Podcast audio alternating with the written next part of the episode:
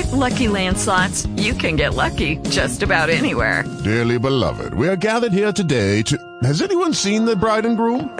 Sorry, sorry, we're here. We were getting lucky in the limo and we lost track of time. No, Lucky Land Casino, with cash prizes that add up quicker than a guest registry. In that case, I pronounce you lucky. Play for free at LuckyLandSlots.com. Daily bonuses are waiting. No purchase necessary. Void where prohibited by law. 18 plus. Terms and conditions apply. See website for details. Buenos días, amigos de Radio Trail.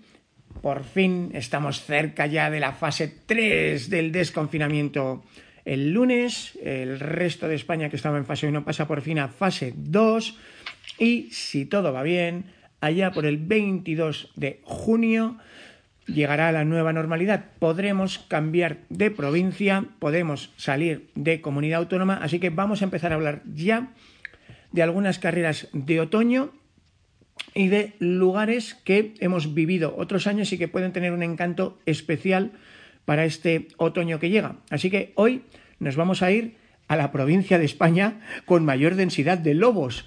Es una provincia que eh, tiene curiosamente una zona de sierras como la Sierra de la Culebra, eh, tiene lagos maravillosos como Sanabria y es también fronteriza con Portugal. Así que vamos a hablar de las carreras de montaña de Zamora con el organizador precisamente de la transfronteriza, es que hermana los dos lados de la raya, españoles y portugueses, y de Ultrasanabria, porque además Ultrasanabria llega más adelante, 3-4 de octubre, y eh, transfronteriza llega el 13 de diciembre, pero ojo que la transfronteriza virtual está a punto de llegar. ¿No es así, señor del Pozo? Muy, muy buenas, sí, Sergio. Ahí estamos con la transfronteriza virtual que arranca este, este domingo, día 7. Bueno, si te parece, Antonio, eh, yo sí pude vivir el año pasado la Ultra Sanabria, me lo pasé bárbaro, los eh, cuatro días allí, eh, corriendo además en equipo con mis compañeros. Hablaremos de eso un poquito después, pero antes háblame de esa transfronteriza, porque yo no he podido vivirla todavía, pero me llama la atención que lo viven con igual pasión eh, os nuestros eh, hermanos portugueses que, que los españoles, ¿no? ¿Cómo habéis logrado que, que, prácticamente la mitad del pelotón sea portugués, ojo, y que encima nos den para el pelo, porque casi todos los años los, los campeones son del otro lado de la raya. Eh, sí, exacto. A nivel individual, sí. A nivel grupal, eh, campeón ha sido España en las tres ediciones. Bueno, pues es, un, es una prueba diferente. Pretendemos que tenga el aliciente eh, de, de, donde está Zamora, es decir, la, frontera entre Braganza y Zamora, entre España y Portugal. Y eh, es una carrera muy peculiar. Es, se, corren, eh, es obligatorio correr con la camiseta bien de España o la camiseta de Portugal. Tú corres representando a tu país. En la salida está de un lado España, del otro Portugal pero luego corriendo, pues ya cada uno, ya se, juntan todos, los, los dos países. Es, una fiesta del trail hispanlusa. Un año empieza en España y finaliza en Portugal, y otro año comienza en Portugal y finaliza en España. Más o menos el recorrido al 50%, y el día que finaliza el, año que finalizamos en Río de Honor en Portugal eh, nos hacen una comida portuguesa típica portuguesa. El año que finalizamos en la Sierra de la Culebra en, en Figueroa de Arriba en España una comida típica eh, zamorana eh, y, y, y, esto es la, la, transfronteriza. Así que está llamando mucho la, la, la, atención por eso por el, por el formato distinto que es. Bueno y este año habéis tenido que trasladarla de fecha al 13 de diciembre pero a cambio para los fans de la carrera habéis ofrecido la posibilidad de hacer carrera virtual, que es el descubrimiento del 2020, ¿no? Y encima eh, ha sido un exitazo, porque lleváis ya mm, más de 500 inscritos, casi 700, pues, hablábamos antes fuera de antena, o cuéntame un poco por dónde vais. Sí, por ahí, por los, por los 700 inscritos ya vamos para, para la virtual. Pues bueno, no queríamos perder, que queríamos que el espíritu de la transfronteriza estuviera vivo en su fecha original, que se, se, tenía que haber disputado este domingo, 7 de junio, y hemos creado en similitud muy parecida a la que hizo Cegama, pues una, una prueba virtual que cada uno corre desde su casa, igualmente que el, que el, que el, es la transfronteriza, cada uno corre, hay un dorsal para España, otro dorsal para, para Portugal, son 34 kilómetros para hacerlos en 10 días y bueno, vas superando una serie de objetivos. Eh, eh, una, una, vez eh, empiezas a meter los kilómetros en el sistema, kilómetros y tiempo, y, y, te van llegando al correo una serie de medallas. Mm, virtualmente sigues el, el, recorrido, ves lo preciosa que es la Sierra de la Culebra, los pueblecitos que la componen, la frontera, vas a cruzar la, la frontera, que ahora mismo está cerrada. Ahora mismo no se podría hacer mm, realmente la, la, transfronteriza, porque la frontera entre Río de Honor de Portugal y Río Honor de Castilla, que es España, aunque es un pueblo, prácticamente es un pueblo, lo comparten. Es muy peculiar esta, esta zona de la, de, de la frontera. En los dos sitios habla español y se habla portugués. Pues hay unos bloques de, hormigón que ahora mismo no se puede pasar. Sí que se podría pasar corriendo, pero no con, con vehículos. Y, eh, y, esa es la idea, pues traernos a, a, la gente de una manera visual, aunque corran desde, desde su casa, eh, al lugar donde se celebra la, la transfronteriza.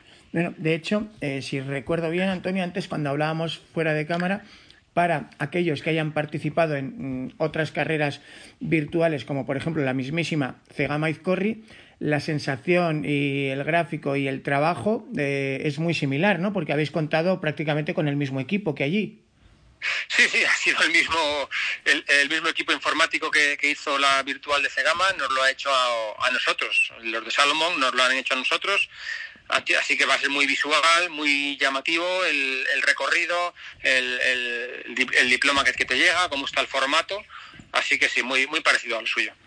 Muy bien. Bueno, pues la verdad es que es eh, curioso. Por cierto, eh, para los que no conozcamos también a los corredores portugueses, entre tu experiencia en, transfronteriza y en Ultra Sanabria, eh, ¿qué corredores portugueses crees tú que, valdrían la pena? Porque yo tengo claro que ahora probablemente el número uno portugués sea Andrés Rodríguez. Le vi correr el año pasado en Ultra Sanabria y me impresionó, pero es que también le vi mmm, ganar mmm, otras carreras por ahí, por Pirineos y, por toda España.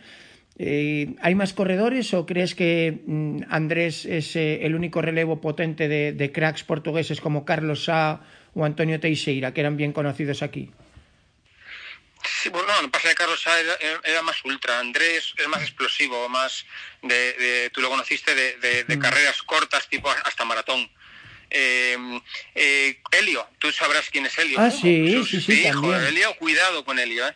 Mm. A mí me, me, encanta Helio, sabes que en la Transgran Canaria hace dos años, ¿no? O tres, ya no sé, mm. ahí estuvo en el podio, cuando fue campeonato de España, ¿no? Creo que quedó segundo sí, detrás de... Un gran corredor, tienes razón. Sí, sí. Un Helio, Helio, para mí Helio, eh, este, este año Mm, ya te lo adelanto, estará en Ultra Sanabria posiblemente, eh, Elio, porque tenía, ya tenía ganas de venir, y, y André, a mí y André. Luego, eh, lo, lo, que pasa es que Portugal eh, tiene una cantera muy potente, está por detrás Romeo, el de Salomón, que también es muy bueno, un chavalín todavía, y, y están saliendo corredores muy buenos, jóvenes, porque hay un boom. En Portugal yo creo que tiene más boom que en España con el trail, tiene mucha afición y hay corredores detrás em, empujando fuerte. Cuidado con Romeo Gobiella, que va a, llamar la atención en los próximos años.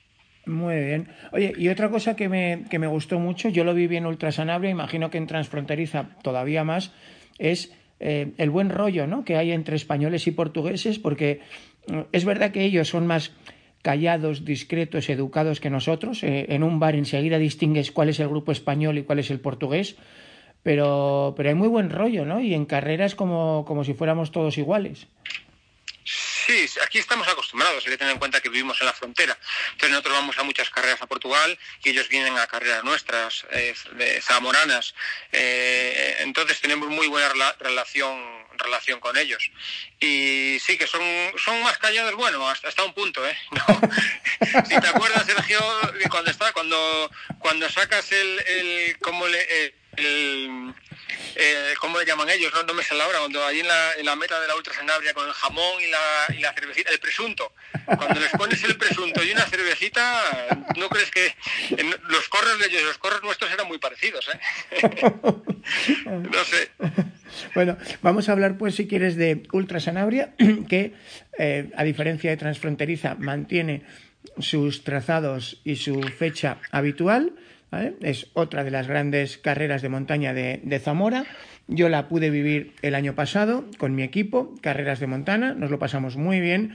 Eh, otros dos años antes habían estado también compañeros de, nuestra redacción, por ejemplo, Cercedilla Trail hace dos años, que fue en familia y de hecho le gustó tanto que volvió por su cuenta con, con toda la cuadrilla este año conmigo. Eh, otro año estuvo también Miquel Leal. He visto que eh, no solo a los madrileños que vamos, sino a la gente que viene de Euskadi, tanto Miquel como Alejandro, uno desde Guadarrama y otro desde Irún, pues se lo pasaron muy bien, ¿no? Me, chocó que hubiera tanta gente de, de Madrid y cada vez más gente de País Vasco, ¿no? Sí, así es. Sí. Eh, nosotros, mmm, las comunidades que más nos, visitan, primero Madrid. Bueno, este año está por encima del País Vasco. Este año tenemos un boom de inscripciones de gente del, del País Vasco. Mm, el Parque Natural del Lago de Sanabria es una zona de, de mucho veraneo de, de vascos. O sea, nosotros sabíamos que iban a llegar. Era cuestión de tocar una tecla.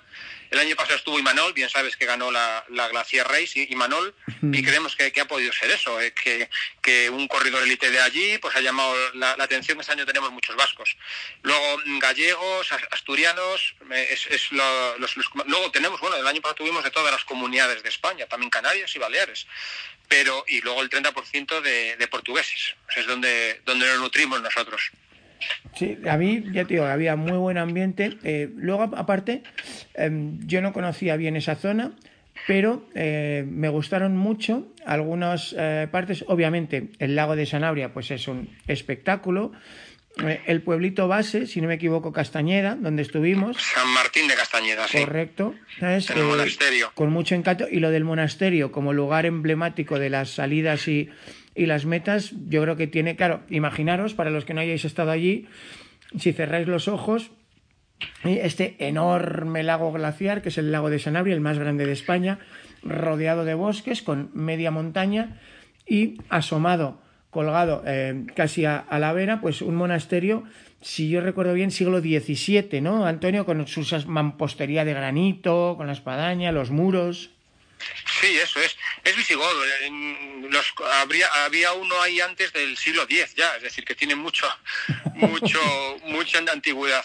Y luego, bueno, pues reconstrucciones y eso, ya sabes. Sí, Pero... Y luego algunos tramos me parecieron especialmente bonitos. Y es que otra cosa no tendrían los ermitaños y, y eremitas, pero tenían un ojo clínico para saber dónde ponerlo. Y eh, la senda de los monjes, que es, eh, es, un tramo precioso que prácticamente nos lleva desde la, la orilla del lago hasta eh, el monasterio. Muy bonito, que además la, la, hicimos de subida y de bajada. En bajada, con, con, lluvia y con niebla, es fabuloso. Me lo pasé bomba. En subida ya no me gustó tanto. y luego, eh, a mí, lo sabes y lo hemos hablado, eh, más allá de la etapa de de la cronoescalada hasta eh, ascender hasta la zona de truchas y, y, todo eso, que me gustó, sobre todo por el encanto de hacer la nocturna, que arriba parecía una discoteca.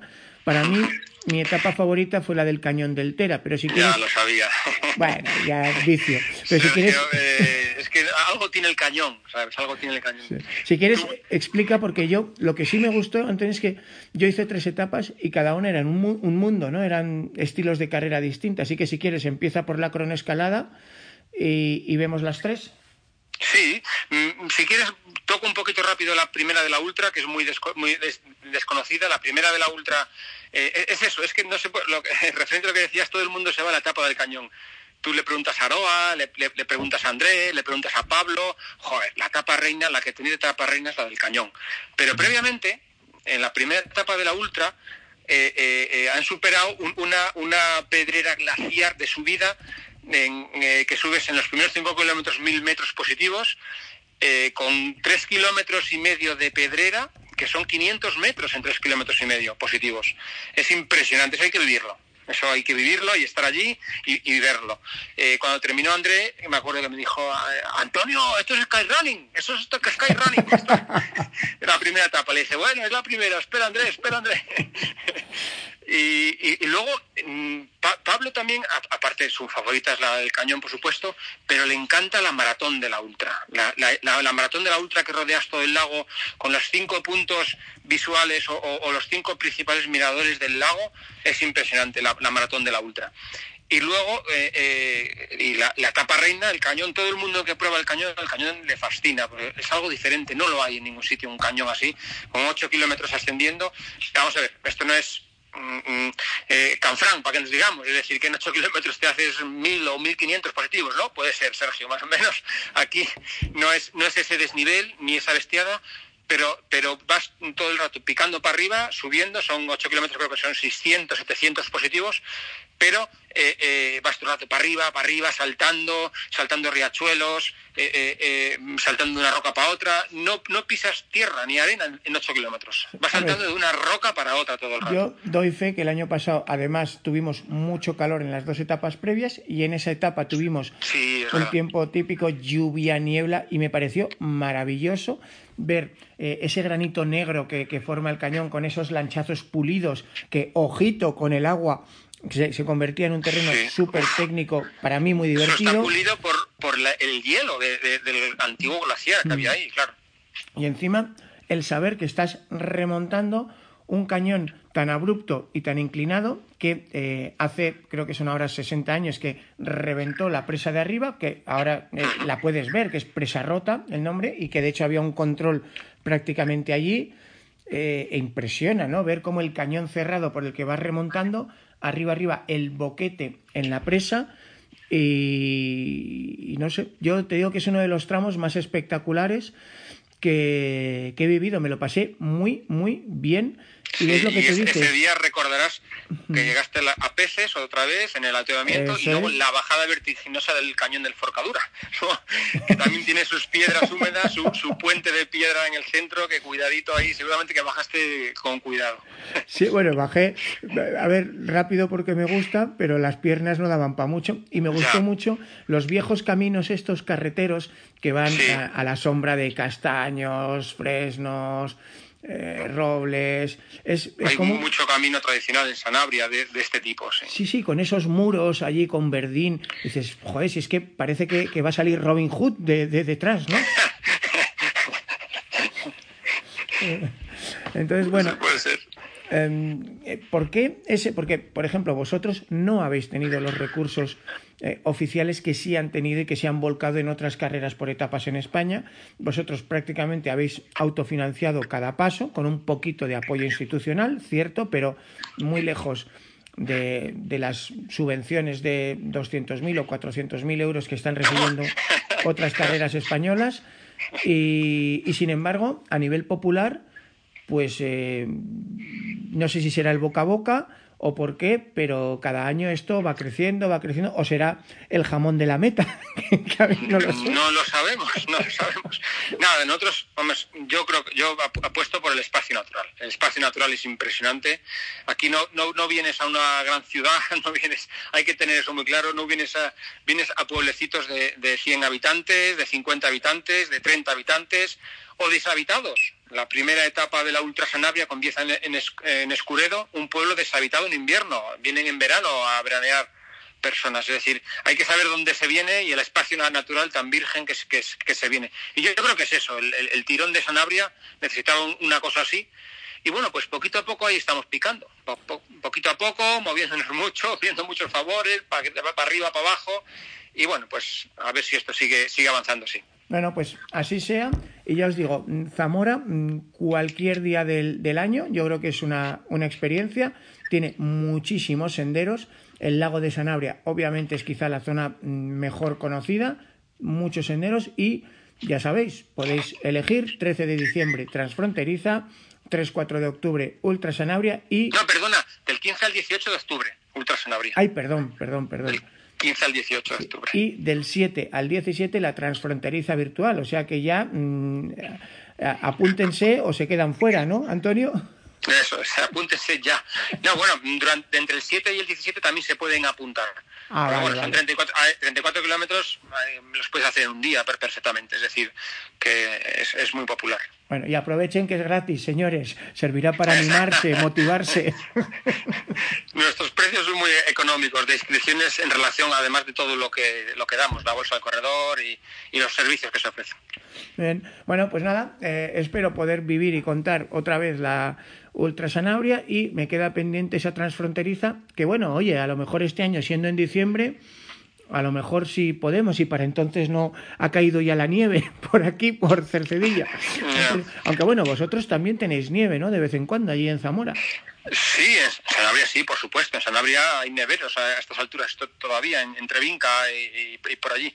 En la zona de la transfronteriza no, la Sierra de la Culebra y el Parque Natural de Montesiño, no, hay nieve. Sí que puede nevar una vez al año o dos, pero no es normal que haya, que haya nieve. Muy bien, bueno, pues cuídense y ojalá que sigan creciendo paso a paso por toda Zamora las carreras de montaña. Gracias, Antonio. Gracias a ti y un saludo, Sebastián. Okay, round two. Name something that's not boring. A laundry? Ooh, a book club.